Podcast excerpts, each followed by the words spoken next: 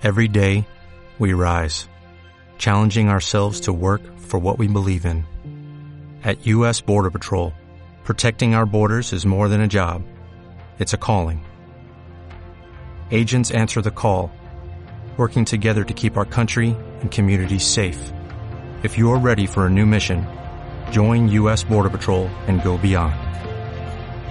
Learn more at cbp.gov/careers. Emprende 502. Emprende 502. El viaje comienza aquí. Con una idea, un plan y mucha acción. Te damos la bienvenida al programa Emprende 502. El viaje que muchos quieren, el viaje que algunos toman, el viaje que pocos terminan. Emprende 502, donde los sueños se hacen realidad. Iniciamos el camino rumbo al emprendimiento por TGW, La Voz de Guatemala.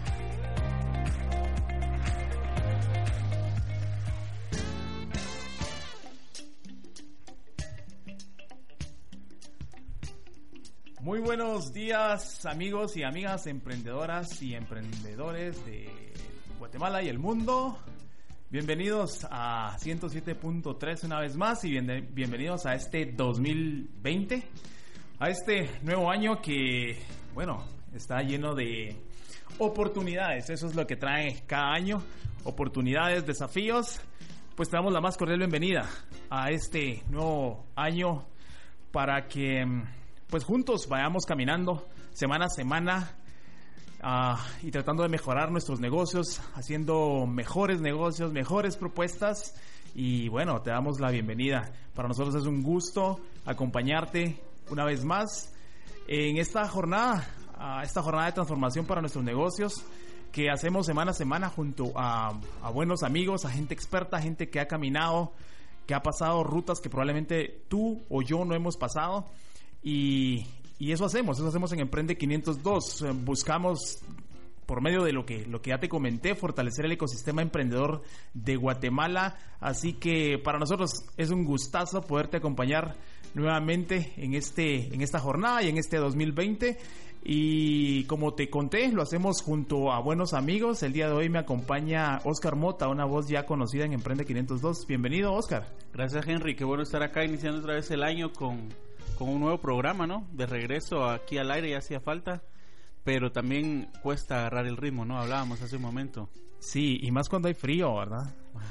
también. Ya no quiere salir uno de la chamarra y se queda ahí.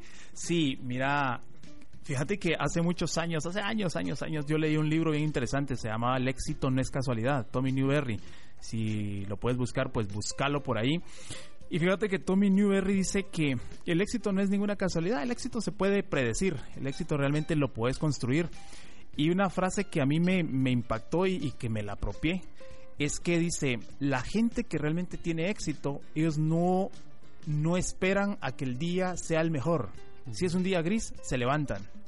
Si es principio de año, se levantan. Si es fin de año, se levantan. Eh, si tienen ganas, se levantan. Si no tienen ganas, se levantan. Si ayer hicieron negocios, se levantan. Si no hicieron negocios, se levantan. El éxito, dice, es la consecución de muchos pequeños actos que tienen un propósito claro y cuando los haces disciplinadamente, entonces se da el éxito. Y a mí me, pareció tan interesante que, te digo, lo he tomado para ciertas áreas de mi vida. Por supuesto, no digo que lo, lo viva al 100%, pero cuando de pronto cuando de pronto la situación se pone complicada y, no tengo como muchas ganas de hacer las cosas, pues realmente me, acuerdo ahí de, mi frase, ¿no? Eh, bueno, mi frase que es de Tommy Newberry, pero yo me la apropié. Y me acuerdo de esa frase y de, alguna manera me sirve porque, porque sí he visto los resultados. Entonces, si vos emprendedor, vos amigo amiga que nos estás escuchando, estás como en ese, en ese impasse o en esa fase donde no puedes agarrar ritmo, pues mira, aquí es donde se forja el carácter. Cuando no tenés ganas es cuando se forja tu carácter. Y es que es parte del emprendimiento, ¿no? La perseverancia, el, porque a veces las ideas de negocio no dan resultado necesariamente en el momento que nosotros esperamos o en el tiempo que queremos, ¿no? A veces se necesita mucha mucha prueba y error, por ejemplo, o estar perseverando hasta que por fin encontremos pues una solución tal vez a, algún problema o a, nuestro emprendimiento. Sí, mira, me recuerdo también esa historia eh, de este medallista olímpico que tiene el récord y dice que él, no recuerdo, el, que nada, el nadador, no recuerdo el nombre porque yo cero deportes, el único deporte es eh, el emprendimiento, pero recuerdo que él dice que entrenaba los fines de semana, entrenaba mm, feriados, Thanksgiving, por ejemplo, él entrenaba, entonces cuando le pregunté por qué lo haces, Michael Phelps, sí, ok, cuando le pregunto por qué lo haces, dice, mira, bueno, esto, esta es mi ventaja competitiva, porque cuando hago el resumen de todas esas horas extras que yo entrené, resulta que yo le saqué ventaja de varios años a mi competencia. Y mira qué interesante porque realmente vos sabes que todas esas competencias olímpicas no se miden en, no se miden en los segundos, en los decimales, Son se miden en las milésimas de segundo.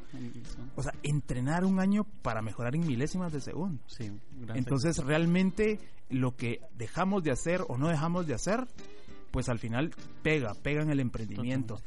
Así que, mm, bueno, si vos todavía no has agarrado ritmo, estás a tiempo, no te preocupes, que al final, cuando hay perseverancia estratégica, pues todo se logra. Así que, bienvenidos sean todos a Emprende 502. Hoy tenemos una historia interesante, Oscar, porque vamos a estar conversando respecto a por qué emprendemos, Oscar.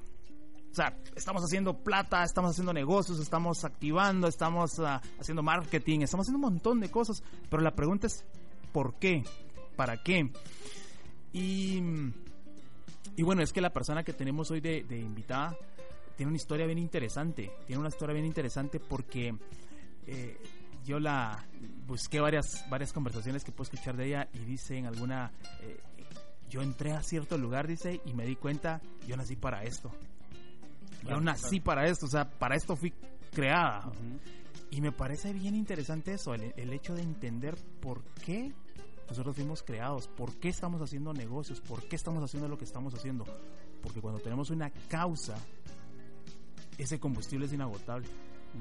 Claro, cuando hay una motivación para emprender, ¿no? O para, y, no necesariamente estamos hablando de negocios. Cuando tenemos una motivación, por ejemplo, para terminar la universidad, para, para trabajar, para hacer algo, eh, creo que esa es la gasolina, ¿no? Que, no, que nos ayuda a permanecer. Así que hoy tenemos invitada de lujo. Sí, antes de, presentar a la invitada de lujo ya tenemos WhatsApp de, Emprende 502. Ah, Así que todavía el número es 4108-9448. Lo repito, 4108-9448. Así que si tienes comentarios, preguntas, eh, quejas, las quejas sí son con Oscar Mota. Entonces, los comentarios buenos son, son acá. Sí, pues sí, porque hay que tener departamentos ahí, eh, servicio al cliente y toda la onda, ¿no? Entonces, eso es con vos. Bueno, entonces sin más voy a presentar a nuestra invitada, Ashley Williams, más conocida como La Gringa. Buenos días. Bienvenida a 107.3 a TGW. Gracias por invitarme y pues aquí estoy. Hola público. Oh, sí, muy bien. Queríamos iniciar este año con una historia inspiradora, una historia que realmente nos, nos demuestre que, que, las cosas se pueden hacer en Guatemala, Ashley, y que, y que a veces necesitamos que alguien venga de afuera y nos diga, mira, si se puede, o sea, yo lo puedo hacer y en igualdad de condiciones yo lo puedo hacer también. Y quizá no en igualdad de condiciones a veces, sino hasta meterme a situaciones que no son iguales para, para otros emprendedores. Así que, bienvenida a 107.3. Gracias, gracias por invitarme y tomarme en cuenta y espero que crecimos hoy juntos. Claro, claro. Claro, definitivamente. Bueno, la, la pregunta de rigor es uh, la gringa. ¿Quién es la gringa? Yo soy la gringa. ok. La gringa. Contale un poco a la audiencia. ¿Quién es la gringa? ¿Quién, quién es Ashley, Williams? Bueno, eh, soy Ashley, tengo 32 años de edad. Yo vine a Guatemala en el 2005 con 18 años de edad a conocer eh, un niño que estaba empadrinando desde hace años. Y mi papá me dice de que cuando yo cumplí 18, de que eso es una estafa, ya no lo tienes que hacer, yo te dejaba hacerlo de niña porque pues era algo noble, pero ahora ya no. Y yo decía, bueno, yo tengo que ir a ver si él de verdad existe. cuando llegué, si existía, me enamoré de Guatemala. Eh, vino a conocer todas las diferentes eh, buen, cosas buenas y cosas malas que podrías decir. En una historia muy larga, vamos a hacer corto, una niña llega al hogar, eh, ya tenía 11 años de edad, había sido abusada en formas que nunca te podrías imaginar. La mamá la había vendido a una pandilla. Entonces yo dije, ¿dónde es la niña? Yo quiero ir a salvar el mundo, o yo quiero ir a decir que las niñas no se tocan. 18 años de edad, entonces esto es un fuego adentro de que nunca tenemos que perder, porque es lo que nos pasa a las situaciones difíciles, ¿va? Sí. Entonces fui a la limonada sin saber eh, español. Fuiste a la limonada. Sí. Ok. Y me recibieron con los brazos abiertos, la cultura que había conocido, la gente súper buena conmigo. Conocí, um, podrías decir, pandilleros. Otra larga historia corta, pasé a vivir ahí tres años donde aprendí español a la par de eh, las personas de ahí, pandilleros. Eh, llegué a conocer de que aquí en Guatemala y en el mundo, no tenemos que aislar las cosas, ah, solo Guatemala está así, eso es el mundo. Ser pobre significa ser culpable. Porque yo estaba en la iglesia una noche, mi amiga estaba cantando en el coro, había un asesinato afuera de la iglesia, pero fuimos a nuestras casas porque eso era algo que lastimosamente nos enfriamos porque algo que vimos casi diario. Pero el siguiente día llegó Ministerio Público y la PNC y llevaron a mi amiga presa. Y yo sabía que era inocente, eso no era mi, mi, ay, es buena onda, tal vez es inocente. No, yo sabía sin duda que era inocente. Otra larga historia corta. La sentenciaron a 25 años por homicidio. Eh, yo fui a ver la cárcel por ella y cuando llegué a la cárcel tenía miedo. Viviendo en la limonada tenía miedo porque según yo es lo que miramos en la tele o lo que escuchamos. Solo escuchamos en los medios, no, tienes, están haciendo eso y la otra. Y llegué a la cárcel con miedo pensando que me iban a hacer saber qué. Y cuando entré era otra situación de la limonada, otra situación cuando llegué a Guatemala. La gente me recibieron con los brazos abiertos. Las mujeres me habían preparado un almuerzo. ¿Ah, sí? Y yo sentada ahí, yo dije, bueno, no son tan mala onda. pues yo vi a personas que de plano están en situaciones similares a la de mi amiga. Y si no, pues eran buena onda. Entonces yo dije, mira, ¿qué se necesitan? Yo esperaba, ah, pues queremos 50 barras o queremos ropa o eso. Y su respuesta me, pues me choqueó, porque me dicen, eh, gringa, queremos trabajar. Te cuento, yo no soy una emprendedora de nacimiento de sangre, así yo simplemente siempre he tenido algo en mi corazón para la justicia. Que sea justo para todos. Y yo dije, pero ustedes quieren trabajar, están presos, ¿cómo van a trabajar? Y me miran y me dicen, mira Ashley, la ley de Guatemala dice que podamos trabajar y era cierto. Sí. Eh, les cuento que voy en mi quinto año de Derecho en la Rafael Andívar. Entonces ahora te puedo decir con seguridad que el artículo 18 de la Constitución habla sobre la rehabilitación de los privados de libertad. Entonces yo dije, bueno, ¿qué vamos a trabajar? La directora de la cárcel en este tiempo, en este tiempo, en el 2008, aún estaba como bueno la cárcel. No era lo que miramos hoy. En Santa Teresa hoy en día hay casi 1.700 mujeres en una cárcel hecho para 236. Cuando yo empecé había menos de 200 personas privadas de libertad en esta cárcel. La directora me dice, ¿por qué no haces serigrafía? Yo dije, sí, qué bueno, hacemos serigrafía, pero yo adentro, ¿qué es serigrafía? Yo no, entendía la palabra. ¿No sabías todavía? No. Eso fue como la historia del tatuaje, del primer tatuaje entonces, que decía sí, sí, no, sí. No, eso fue en la limonada. Ok, no, me refiero a que cuando... Ah, sí, yo solo dije que sí. Lo busqué en Google. Sí. Y yo dije, bueno, no está mal. Y en este tiempo yo tenía, que sé yo, 20 años, mis papás aún están preocupados que estoy en Guatemala, lejos de casa.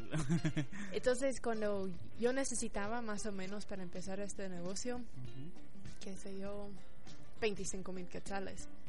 Eh, y mis papás, con esa preocupación, si yo pedía en ese tiempo, me daban. Entonces ellos me dieron oh. este dinero, pero... ¿Qué edad tenías en ese? 20. 20, más o 20. menos. 2008. No me acuerdo. Ya, 21.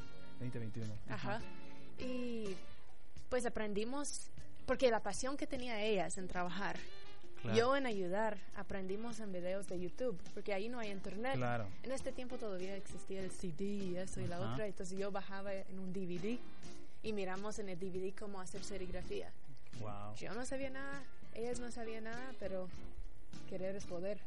Y en serio, llegamos muy lejos desde ahí. Por lo mismo, estoy estudiando derecho porque me di cuenta que rehabilitación no era lo único. Qué bueno que estoy rehabilitando personas, pero yo siento más bien que bueno que estoy previniendo. No siento que estoy trabajando en rehabilitación, sino prevención, porque muchas veces, como les dije, ser pobre es ser culpable. Llegan a la cárcel y tienen una familia afuera con necesidades. ¿Y qué vas a hacer? ¿Tu familia morir de hambre o meterse en algo ilícito?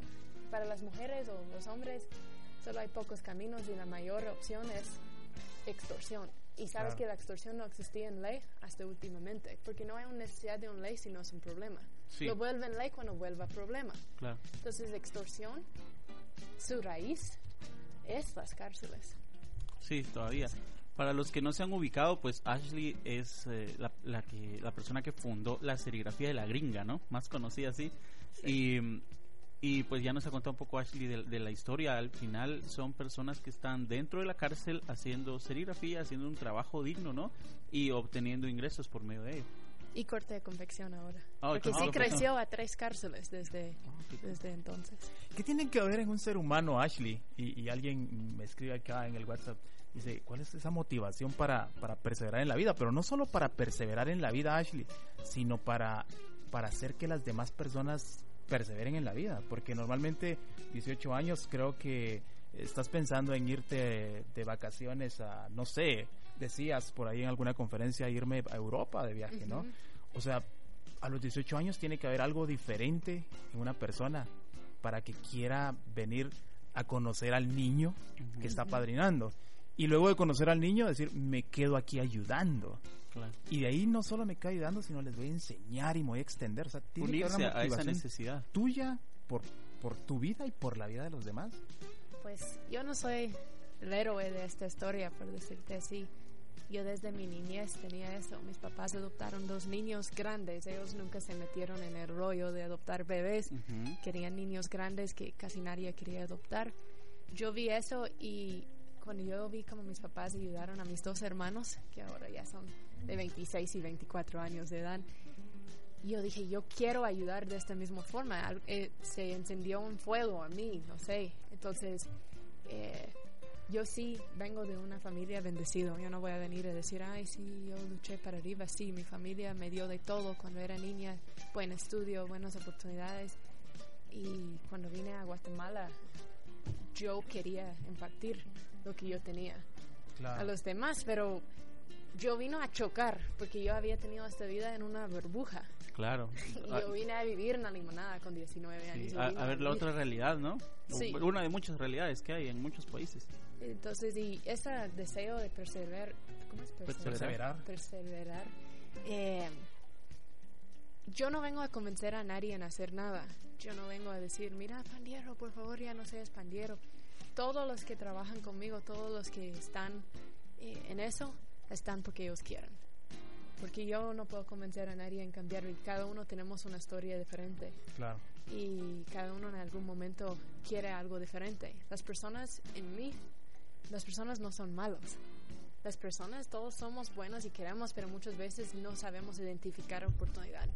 Y ahora tienen una oportunidad enfrente y las personas se aprovechan. Yo nunca ha tenido problemas en las cárceles, dicen, no, y los otros presos no se ponen celosos, no, respetan. Respetan de que hay alguien ahí luchando porque hay una cosa que se llama ética criminal. Y las personas respetan a una persona que extienda la mano. Yo nunca he tenido problemas en ese sentido. Pero eso es querer individual, no es de ir y tratar de convencer gente en cambiar. Yo no puedo cambiar el gobierno, yo no puedo cambiar el pueblo, pero cuando el pueblo y el gobierno quieren, se puede y todo se puede. Sí, cuando, cuando estamos uh, emprendiendo un negocio tradicional, por decirlo así, tiene como muchas complicaciones, ¿no? Que capital de trabajo, que la gente, eh, no sé, que buscar una ubicación. Un emprendimiento normal, un emprendimiento de, del impacto del que tú haces, o sea, me imagino todas las adversidades que de pronto vienen. Pero pensando, y, pero un pasito antes, cuando te dicen cosas como de repente, eh, pero presos. O sea, ¿cómo es que vas a trabajar con presos? ¿Cómo es que te vas a meter a las cárceles? Porque ahí O sea, cuando emprendemos y que decimos, me voy a poner una tienda en Oakland Mall. qué bonito, pero ahí hay seguridad, ahí hay seguridad, ahí hay parqueo, ahí es todo bonito. Pero cuando decís, voy a em, em, emprender algo, pero va a meter a las cárceles, ahí tu vida está en riesgo.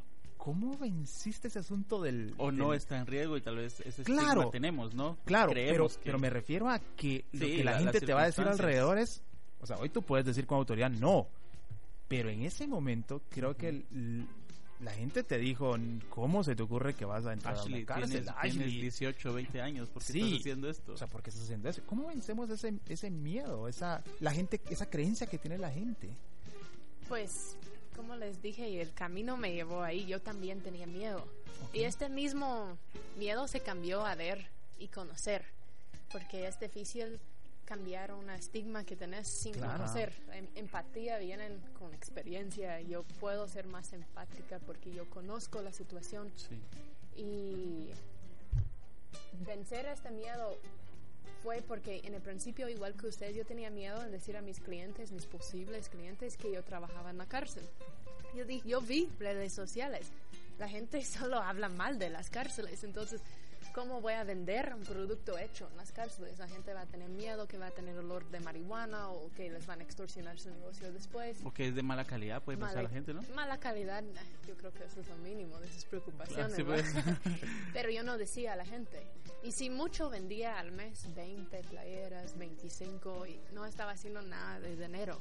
Había un tiempo que yo estaba viviendo pura tarjeta de crédito porque no tenía dinero. Sí, te dije que mi, esta dinero en el principio para comprar las cosas, me dieron, pero después era como que, que no, yo tenía que ver cómo. Entonces yo dije, no tengo nada que perder, solo estamos haciendo 25 playeras al mes. Yo voy a decir al público que estamos haciendo las playeras en la cárcel. Porque realmente no estoy perdiendo nada. Entonces no es como yo, ay, qué valiente les dijo. No, es que no tenía nada que perder. como un recurso en ese momento que yo, sé, yo dije, mira, las, las prendas están hechas en la cárcel, estamos trabajando en rehabilitación y era como, boom. Toda la gente me empieza a pedir. No estamos tan calificados para trabajar serigrafía por ese monto de trabajo que nos estaba entrando. Estamos aprendiendo a errores, sí. Tuvimos muchos errores. Eh, y crecimos, gracias a Dios, muy bien. Tuvo una gran, gran... Em, negocio que iba a invertir en nosotros, trabajo y todo, yo iba a poder contratar mucho más gente. Y eso es cuando entró la famosa corrupción. Se dieron cuenta de mi cliente grande, eh, no lo puedo decir aquí, pero si ustedes escucharon, entendieron, ¡boom! Es por eso. Eh, y me llegaron autoridades del sistema penitenciario dice que ayudarme. Yo emocionada porque yo dije, ¡pum! Vamos a hacer este negocio de rehabilitación. Y me sienten y me dicen, mira, qué bueno que está yendo bien tu negocio, eh, queramos 10%. Y yo, ¿cómo así? Pero es que no es nada corrupto, me decían, porque yo dije, eso es, eso es malo. No, no, no, no, es como cualquier negocio tiene que pagar para su alquiler, es una renta. Y puse a pensar, los pandilleros cobran una renta cuando cobran extorsión. También, ¿no? Yo dije, bueno, va a haber un contrato. Es parecido, Yo aún no estaba en la U, entonces no sabía mucho de derecho. Yo dije, entonces vamos a hacer un contrato, yo voy a pagar agua, yo voy a pagar luz. Yo estaba de acuerdo porque eso significa que yo podría presionar para mejor luz claro. y tener mi espacio. Pero hacerlo legal, ¿no? Eh, legal, eso es lo que yo pensaba, porque yo era... No había las famosas manifestaciones aún. Entonces me dijeron, no, no, no, no es así, eso solo es como una ofrenda. Y yo, una ofrenda. Y no les voy a venir aquí a mentir. Eh, yo les dije, por favor, dejarme pensarlo, porque yo había llegado hasta este día, gente dudando cómo había llegado donde estaba sin estar en la corrupción. Y me dijeron, es imposible, nunca vas a crecer si no pagas. Tenía eso en la cabeza.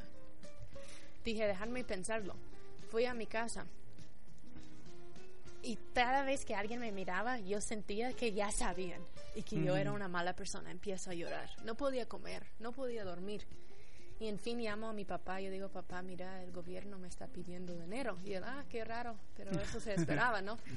Yo, sí, papá, pero no me siento bien, eso no es correcto. Y mi, yo no puedo vivir con mi conciencia así, yo no puedo vivir.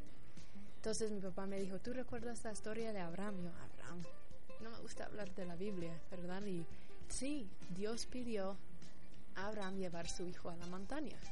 Yo sí, papá, claro. Ashley, ¿tú estás dispuesta a llevar tu hijo la serigrafía en las cárceles a la montaña y sacrificarlo para hacer lo correcto? Y yo lo contesto, no. lo cuelgo. Pero a mí dije que sí. Entonces llamo otra vez a esta autoridad del sistema penitenciario, me siento con él y digo, yo no lo puedo hacer. Yo no puedo dar la cara a las personas que trabajan para mí. Y decirles que no extorsiona cuando yo estoy haciendo lo mismo. eso no es una extorsión. Pues, en todas maneras, yo no lo puedo pagar. No, si me quieres matar, si me quieres echar, pues hacerlo, porque yo voy a irme con la cabeza arriba. Y me mira, no, gringa, eso no, no, no, no, no, no, solo era una sugerencia, no lo tienes que hacer. Pero en eso mi negocio fue golpeado fuerte porque me sacaron, me quitaron la luz siete meses. Eh, no me quitaron el permiso, pero no teníamos luz. Caí, perdimos todos los clientes que habíamos ganado. Me sacaron en el famoso periódico peladero diciendo que yo explotaba presos. Si uno sabe de privados de libertad, saben de que si uno se, yo ya estuviera muerta, no van a dejar ser explotados. Entonces, um, eso fue duro. Siete meses después, Guatemala quería cambio, empezaron a manifestar y literalmente una semana después regresó la luz. Wow. Wow. Bueno, si, si alguien cree de pronto que su emprendimiento está complicado, creo que escuchar la historia de Ashley le hace decir, bueno, hay cosas mucho más complicadas. Hoy estamos en, en Emprende 502 conversando con Ashley Williams, la gringa. Y hablando de, de, por qué emprendemos, cuál es el propósito de emprender con todas estas adversidades, con todas estas situaciones complicadas, por qué emprendemos. Vamos a ir a una pausa, pero antes de, de irnos a una pausa, anuncio parroquial. Y es que el CME, el Centro Municipal de Emprendimiento, ya abrió su convocatoria de la incubadora de negocios y está abierta del 10 al 19 de, este mes. ¿Qué es lo que hace el CME? Bueno, es un programa de emprendimiento e innovación que es de la Municipalidad de Guatemala que brinda apoyo a emprendedores con una idea de negocio o un negocio que ya está puesto en marcha el objetivo que ellos tienen es estructurar, desarrollar y consolidar empresas innovadoras que puedan ser sostenibles en el tiempo. Así que la convocatoria ya está abierta, 10 al 19 de este mes. Está abierta la convocatoria. En las redes de Emprende 502 Radio puedes buscar información, el link también para, para aplicar y por supuesto también en las redes sociales del Centro Municipal de Emprendimiento. Con esta información nos vamos a una pausa y enseguida volvemos a Emprende 502. Estamos fortaleciendo el ecosistema emprendedor en Guatemala. Emprende 502 por TGW 1073. Estás escuchando el programa donde los sueños se hacen realidad. Emprende 502 por TGW, la voz de Guatemala. Estamos ya aquí de regreso en Emprende 502. Recuerden que también por medio del sitio web de TGW o las redes sociales TGW Digital nos pueden seguir. Estamos hoy conversando con Ashley de la serigrafía de la gringa. Que, que tal como nos comentabas, Ashley, el momento en el que tú dijiste que lo que estabas haciendo era un trabajo desde los centros carcelarios, eso explotó, ¿no? Y eso ayudó y cuando tal vez tú pensabas que eh, iba a ser eh, una desventaja. Pero, ¿cómo fue ese, ese salto? ¿En qué momento, cuando tú lo dices, fue porque te dieron prensa? ¿Fue porque la gente, bueno, dijo, ah, que bueno, está haciendo una, una, una ayuda? ¿O qué crees que fue lo que, lo que hizo que esto explotara, ya que ya creciera más? Bueno, se creció en el principio porque em, yo había decidido, de gente que yo había aprendido, ver la forma de cómo yo aprendí algo de tu cultura y tal vez es igual a la mía, pero tengo desde 18 aquí, entonces solo eso conozco. Aquí todo es quien conoces y quien confía en ti. Y no es de que quiero decirte, ay, soy la gringa blanca, cancha y privilegiada, pero de una forma es cierto. Y lo puedo negar, pero ser gringa es un privilegio y la gente confía en mí ciegamente por el simple hecho de ser, gringa. Entonces yo decidí, voy a aprovechar eso voy a explotarlo. Entonces me eh, empecé a juntar con gente y la gente siempre confiaba en mí y decían, bueno, tal vez no confío en presos, pero confío en esta gringa. Gracias a Dios no soy una asesina, no soy una loca de fraudes y todo eso, pero eh, por esa confianza por mí en medio, la gente empezaron a, ah, confiar en mi equipo. Ahora, hoy en día yo puedo decir que de plano se siente bien conmigo ahí, pero la gente que tiene años conmigo confía más en mi equipo que en, que en mí, ¿verdad? Entonces eso ayudó. Yo me metí a hacer eh, Global Shaper, que es el foro económico, no es el foro, ah, pero es parte del foro económico mundial. Eh, me, metí, me metí a hacer rotaria, eh, a conocer gente y contarles. Networking. Sí, networking, pura networking y no fue fácil. Toma tiempo, ¿no? fue agarrar un buen cliente y de ahí hacer mal su pedido. Pero he aprendido, cuando haces algo malo, de que puedes dejar una mejor, puedes dejar la mejor impresión al cliente. ¿Por qué? reconozco tu error, reconocerlo y decir a los clientes que estás dispuesto a arreglar el problema. No solo, ah, te salió mal, pues lástima pagarme de nuevo y te, lo saco de nuevo. No, con estos errores, decir, mira, disculpa si fue, reconocer que fue tu culpa, porque mucha gente dice, ay, de plano en el camino se arruinó, no es nuestra culpa, no, es, fue nuestra culpa, y arreglarlo, y ellos se quedan mil veces más felices que los clientes que no tuvieron ningún problema. Claro. Los clientes que tuvieron un problema y vieron cómo arreglamos el problema. Y muchas personas tienen miedo porque dicen, no quiero decirle a los presos de que hicieron mal. eso, tomó tiempo para que la gente sintiera una confianza y ahora de que ellos vieron que arreglaron el problema, tal vez estas personas de verdad quieren cambiar porque quieren arreglar un problema con un pedido. Tal vez de verdad quieren arreglar este problema que sucedió en algún momento en, su vida. en su vida. Y es que muchas de estas personas creo que la falta de oportunidades según inicio las circunstancias son las que la llevaron ahí no no probablemente las, muchas de estas personas no son al inicio no eran malas no, no no habían hecho algo malo por decirlo así pero las circunstancias el lugar donde vives el lugar donde naces todo eso ocasionó una serie de, de puntos que al final te llevaron a hacer algo ¿no? sí de verdad toma una persona realmente fuerte para nacer en lo peor de circunstancias eh, por ejemplo, estamos hablando de que naciste en una zona de guerra. No puedes tener tu cama a la par de ventanas porque balas pueden entrar en cualquier momento. En el tiempo que yo vivía en la limonada, 37 balas entraban por las ventanas y uno por el techo. Eh, estas personas eh, nacen a esta área donde sus papás no estudiaron, no es como te obligan a ir a estudiar. Yo estoy segura que en primero o segundo de primaria, si mis papás no me hubieran obligado a ir a la primaria, yo no hubiera ido. Claro. Entonces, una persona con seis años de edad, quien de ellos nacen despertarse, arreglarse y ir a la primaria sin ningún ejemplo, para mí eso es un milagro. Eso es un milagro. Y si tú lo has hecho, te felicito porque, mira, yo, yo conociéndome, yo no fuera así. Y personas que nacieron en estas circunstancias no tuvieron el apoyo de sus papás. Eh, la policía ya las tacharon de culpables, ya las tacharon de la basura, solo por nacer ahí.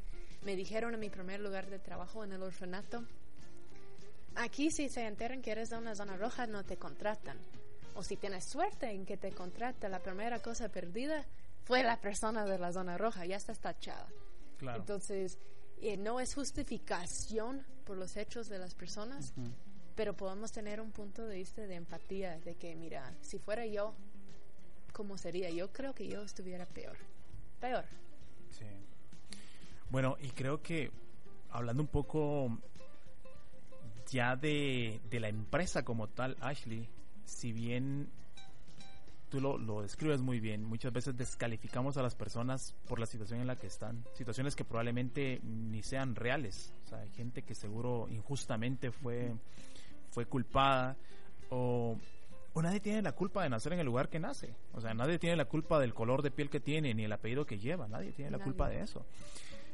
Pero que de alguna manera sí, nuestra sociedad, y debemos aceptarlo para comenzar a generar un cambio, debemos aceptar que, que sí, hay, eh, tiene mucha división en ese sentido, pero que de alguna manera también no, no podemos ir solo con ese buen ánimo, esa buena voluntad de querer ayudar a la gente, sino también tenemos que tener una estructura empresarial. Y entiendo que tú tienes también esa estructura empresarial y esa rigidez que, que tiene que tener un negocio, no porque seamos malos, sino porque nuestra, hablamos en Emprende 502 y decimos, nuestra propuesta de valor tiene que ser tal que mi calidad, o sea, tiene que hablar, mi trabajo tiene que hablar para que entonces de verdad esas habilidades que yo tengo yo quizá que no soy calificado para otros trabajos y que tú me das la oportunidad, mis habilidades se demuestren por medio de mi trabajo.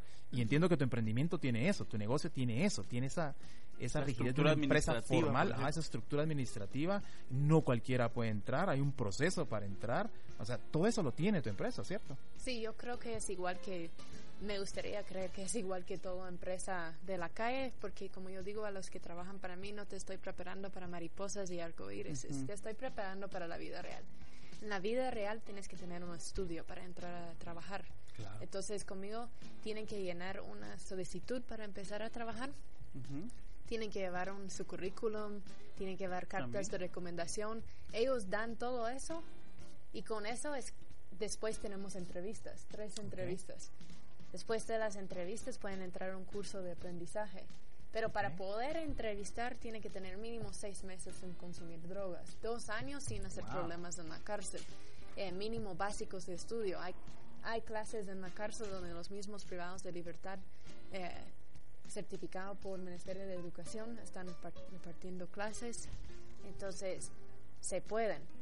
Y cuando pasan todo eso y pasan en seis meses de curso, que es teórica y práctica, los que terminan empiezan normalmente con 12 a 16 personas y dos terminan.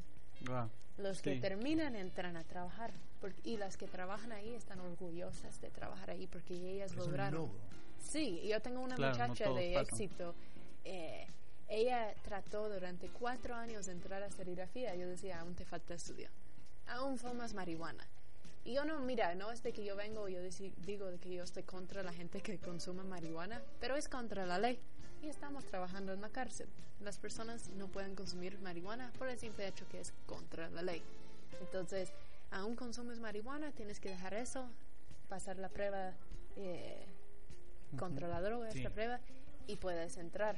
Entonces, ella después de cuatro años logró entrar en mi programa logró graduarse de bachillerato. Bachillerato.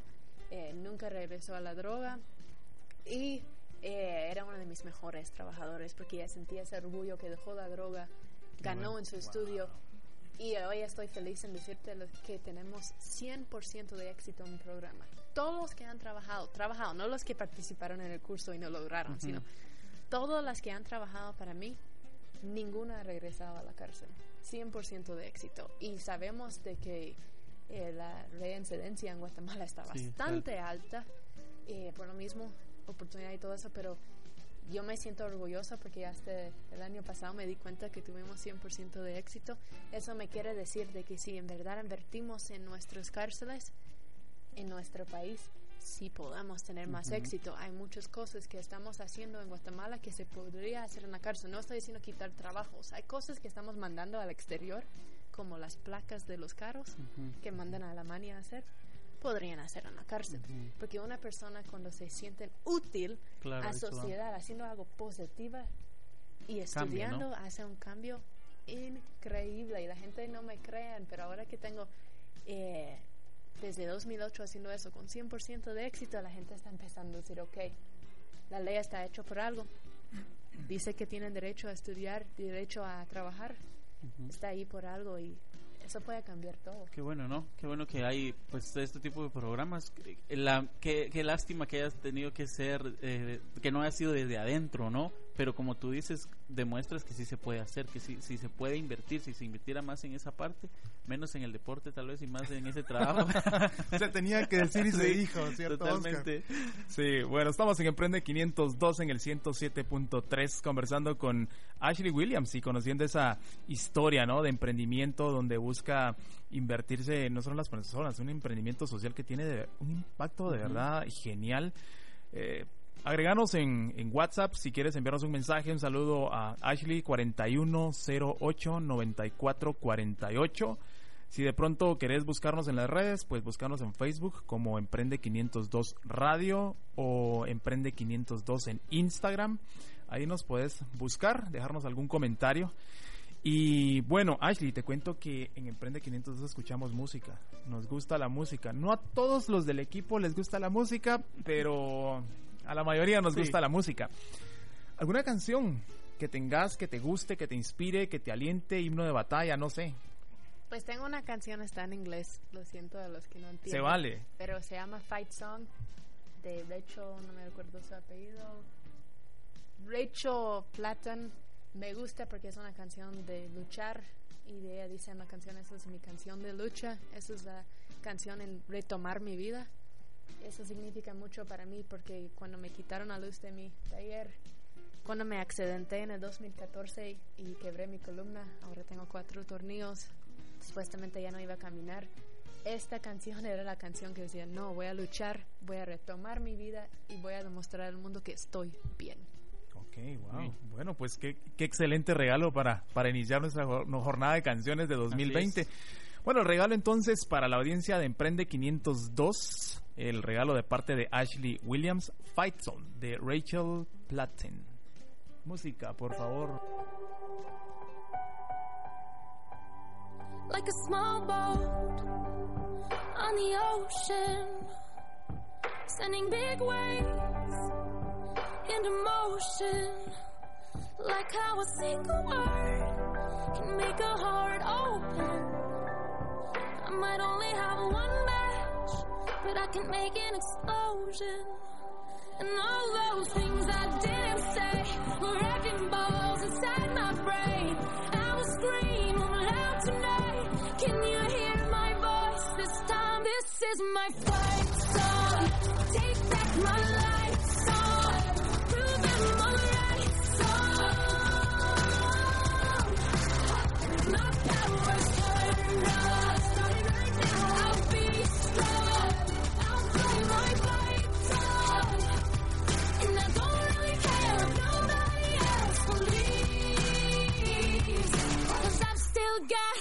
lot of fight left in me. Losing friends and I'm chasing sleep. Everybody's worried about me. In too deep. Say I'm in too deep. It's been two years, I miss my home. But there's fire burning in my bones. Still believe. Yeah, I still believe. And all those things I didn't say wrecking inside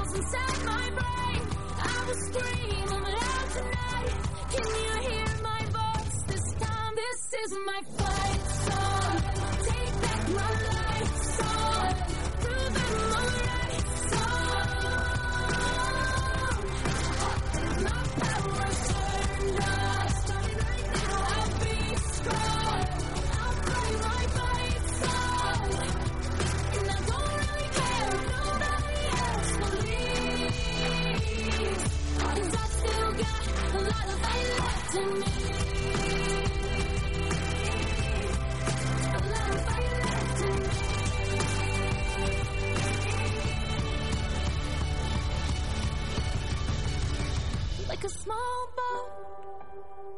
on the ocean, sending big waves into motion.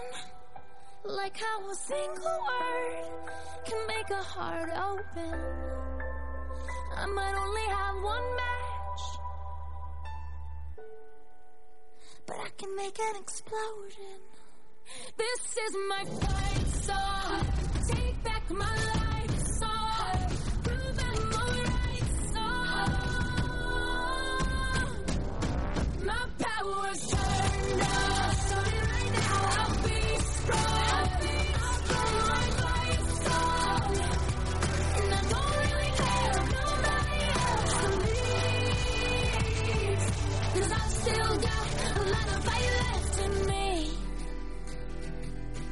I've still got a lot of fight left in me. Estás escuchando el programa donde los sueños se hacen realidad. Emprende 502 por TGW, La Voz de Guatemala. Como es nuevo, entonces no hay tanto ahí. Wow, qué poderosa canción y pues eh, nosotros tenemos el privilegio que a veces escuchamos lo que los amigos del Facebook Live no escuchan. Ajá. Entonces nos estaba contando Ashley la historia de esa canción, así más extensa, pero eso es para otro programa. Lo vamos a dejar, vamos a dejar picada a la gente y lo vamos a dejar para otro programa porque está interesante eso. Mira, Ashley, eh, creo que al final tener una decisión fuerte, una decisión eh, clara, ¿no? Una decisión contundente, dice alguien por ahí, y tener la disciplina para alcanzar, produce resultados, ¿no? Y hoy creo que tu negocio está, eh, pues, incursionando en otras áreas, tu negocio está mm, creciendo, o sea, ¿cómo va el negocio y, qué, qué, qué, pinta, qué planes tienes, ¿no? Para tu negocio. Pues algo que aprendí que hay que identificar en cada emprendimiento es qué punto de dolor estás solucionando, sanando a tu cliente. Claro. Y yo decía, pues hacemos playeras en la cárcel, pero qué dolor estoy sanando ninguno. Y logré identificar que nuestro dolor que estamos sanando a nuestros clientes es puntualidad. La mayoría de mi competencia, si te dicen que lo tienen miércoles, eso significa miércoles noche. Pero si yo te digo miércoles, eso significa lunes. Entonces mis clientes, tal vez equivocamos más de algo, no te voy a decir que somos perfectos a pesar que exigimos lo mejor. Ellos se sienten mil veces mejor recibiendo las cosas puntualmente en el tiempo que uno dice de que puede salir un medio error. Ellos tienen más paciencia en que lo arreglamos porque estamos sanando un punto de, dolor que es puntualidad. Yo sé que llegué un minuto tarde, pero con el negocio sí estamos antes del tiempo. Y ahorita nuestro enfoque, nuestro cliente fuerte que yo logré identificar el año pasado son ONGs, son otros negocios de impacto social. Eh, unos, em, tengo unas empresas ahí que gracias a Dios por mi networking logré conocer, pero es muy difícil para mí entrar a una empresa porque esta corrupción no está aislada al gobierno. Claro. Estamos, justo o no, en una cultura de corrupción. Mucha gente dice, ah, pero en el sector privado no vas a encontrar eso. Mi mayor reto ha sido entrando a nuevos negocios reconocidos en Guatemala es de que siempre el encargado de compras quiere una comisión. Ustedes, yo odio decirles eso, pero eso no es ética y muchas personas no saben que eso es corrupción, porque es tan como dice, como decía Jimmy Morales, es, algo tan normal, según él, de que nadie puede reconocer de que eso es corrupción. Por supuesto, los jefes, si enteran, están molestos, pero las personas que están en ese nivel de encargados de compras y todos saben que eso pasa. Los famosos canastas navideños. ¿Qué empresa me va a dar la mejor canasta? Esta es la empresa que vamos a contratar sin importar su, su nivel de calidad, sin importar sus puntos de dolor que están sanando. ¿Quién me va a dar la mejor regalo? Es, corrupción. Nosotros no damos regalos de Navidad, nunca lo hemos hecho.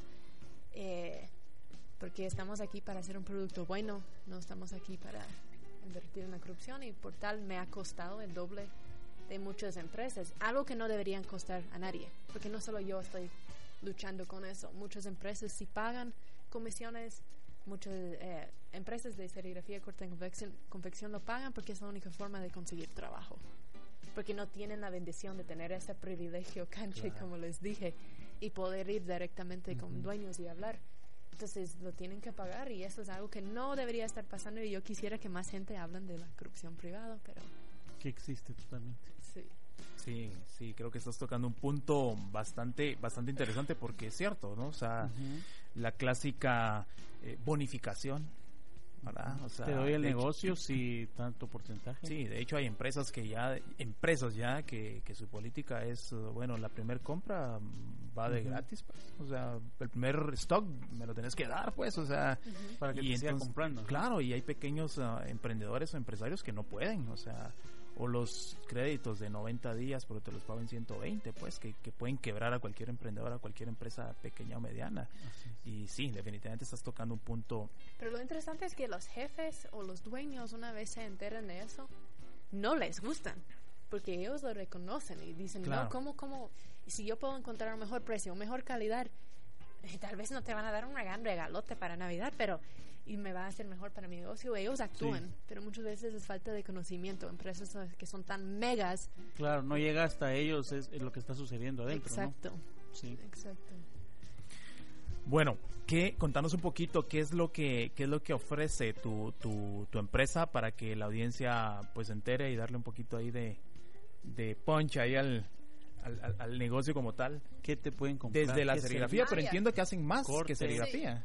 Eh, tenemos, eh, hacemos polos, playeras, embordados, serigrafía, sublimación, hacemos mochilas, las bolsas de corredores como tarjetas. Em, estamos metidos en todo lo que es corte de confección, blusas, camisas, camisas de estilo Columbia, pero no es Columbia, es estilo. Em, estamos en todo y estamos echando lo mejor de nosotros en todo. Y pues todo lo que a mí me gustaría entrar a más negocios, me gustaría que nos reconocen más. Y cada vez que compran estás haciendo algo positivo para su país, estás ayudando a las segundas oportunidades, pero también puedes tener la confianza de que su producto va a ir bien. Y en el caso que hay más de un error, porque somos humanos, ya sabes que tienes una empresa que está dispuesta a reconocer sus errores y arreglar el problema. Ok. ¿Tus redes sociales? Eh, estamos en Instagram, arroba serigrafía de la gringa. Igual en Facebook, arroba serigrafía de la gringa. Eh, tenemos una página de web, www.serigrafiadelagringa.com. Es muy fácil. Y si quieren seguir a mí, soy Ashley, la letra N, Guate. Ok, perfecto. Ashley, el, nombre de este programa es uh, ¿Cuál es el propósito de emprender? ¿Verdad? Entonces, yo te, yo te, vamos cerrando con esto y te diría, ¿cuál es realmente el propósito entonces de, emprender en la vida, Ashley, o desde tu punto de vista? ¿Cuál es, cuál es realmente el sentido de emprender? Bueno, yo siento que la vida me llevó a eso, pero en este de emprender, cuando realmente, cuando no tenías tus papis regalándote todo en, en una claro o ya tenías todos tus clientes por tu apellido o algo así, emprender es fallar, es pasar problemas, pero no es de quedar ahí, es de levantar de nuevo, porque sí, yo tuve ese regalo en el principio de la inversión, pero desde ahí ha sido reto tras reto tras reto. Y los retos, en lugar de enojarme con los retos, estoy aprendiendo a agradecer los retos, porque por fallar aquí, yo puedo mejorar es cuando fallas o cuando pasa algo malo o no tienes pedidos y estás muriendo porque no quieres vivir de tarjetas de créditos. Claro. Es no quedar ahí. ¿Verdad? Mirar tu negocio, ver cómo puedes mejorar y eso te hace más fuerte como persona porque todo emprendedor sabe de que es duro. Pero esta, esta batalla de estar emprendiendo te hace una mejor persona, te hace un luchador como la canción. Claro. Te hace más. Eh, y aprendimos más de nuestros errores que de nuestros éxitos. Mucho más. Perfecto. ¿Algún comentario? Pues no, qué excelente historia, Ashley. Gracias, Por, por venir a inspirarnos hoy. Gracias por contarnos de, tu proyecto y también que las personas, los oyentes, estén eh, escuchando y, que confíen en tu proyecto también, que logren aportar, porque como tú decías, comprándote a ti también están aportando a la sociedad, están beneficiando a personas que quieren una segunda oportunidad. Sí, definitivamente. Bueno, yo lo que como comentario final es esforzarnos, ¿no? Realmente creo que la gente que, que, está en las posiciones que probablemente admiramos es porque ha hecho cosas que nosotros quizá no hemos hecho. ¿Y qué es lo que los ha llevado? El esfuerzo. Creo que al final es esforzarse estratégicamente, no solo esforzarse por esforzarse, sino estratégicamente. Así que pues nosotros te deseamos que este 2020, si las cosas no fueron tan bien en el 2019, pues que le eches todas las ganas, que replantees, que cambies rumbo, que busques la manera eh, de cómo hacer cosas diferentes para que tengas pues resultados diferentes.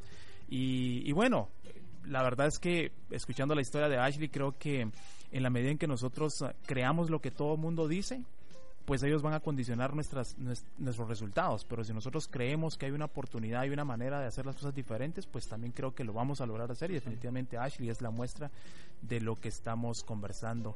La próxima semana tendremos a la gente del CME, del Centro Municipal de Emprendimiento, que van a estar compartiendo con nosotros, así que programa para que no te lo, no te lo perdás. Ashley, muchas gracias. Gracias por invertir en Guatemala. Gracias por traer tu vida acá, darnos todo ese talento y bueno, sé que hay mucha gente que ha sido bendecida con tu vida y que quizá no te lo dicen. Gracias por eso, gracias, por eso. Seguro que hay mucha gente que te agradece por eso y que quizá no tiene la oportunidad de, hacerlo. Entonces, te agradecemos por invertirte en Guatemala. Muchas gracias. Y puedo decir una cosa claro. Perdón. Quiero decir a todos que 2020, 2020, va a ser mil veces mejor que 2019. Buenísimo. Yo ya lo sé que ese va a ser nuestro año Guatemala. Vas a ver, vas a ver. Ok, pues lo creemos. Lo creemos también. También lo creemos. Gracias por los que nos vieron en Facebook Live, gracias a los que nos van a escuchar en las plataformas de podcasting y a vos que nos escuchaste en la frecuencia 107.3. Esperamos la próxima semana para que sigamos generando ideas para transformar nuestros negocios y mejorar nuestra bella, querida y hermosa Guatemala. Hasta la próxima. Este fue un viaje al fascinante Dale más potencia a tu primavera con The Home Depot. Obtén una potencia similar a la de la gasolina para podar, recortar y soplar con el sistema OnePlus de 18 voltios de Ryobi desde solo 89 dólares. Potencia para podar un tercio de un acre con una carga. Potencia para recortar el césped que dura hasta dos horas. Y fuerza de soplado de 110 millas por hora. Todo con una batería intercambiable. Llévate el sistema inalámbrico OnePlus de 18 voltios de Ryobi. Solo en The Home Depot. Haces más. Logras más.